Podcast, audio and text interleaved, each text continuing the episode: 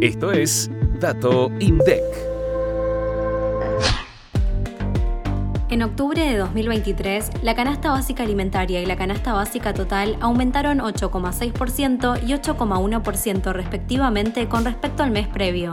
Un hogar de cuatro integrantes del Gran Buenos Aires necesitó 160.603 pesos en octubre para superar el umbral de indigencia y 345.295 pesos para no ser pobre. Uno de tres integrantes, en cambio, requirió 127.858 pesos para superar la línea de indigencia y 274.895 pesos para no ser considerado pobre. En comparación con el año anterior, el valor de la canasta básica alimentaria registró un alza de 158 mientras que la básica total se incrementó un 147,1%.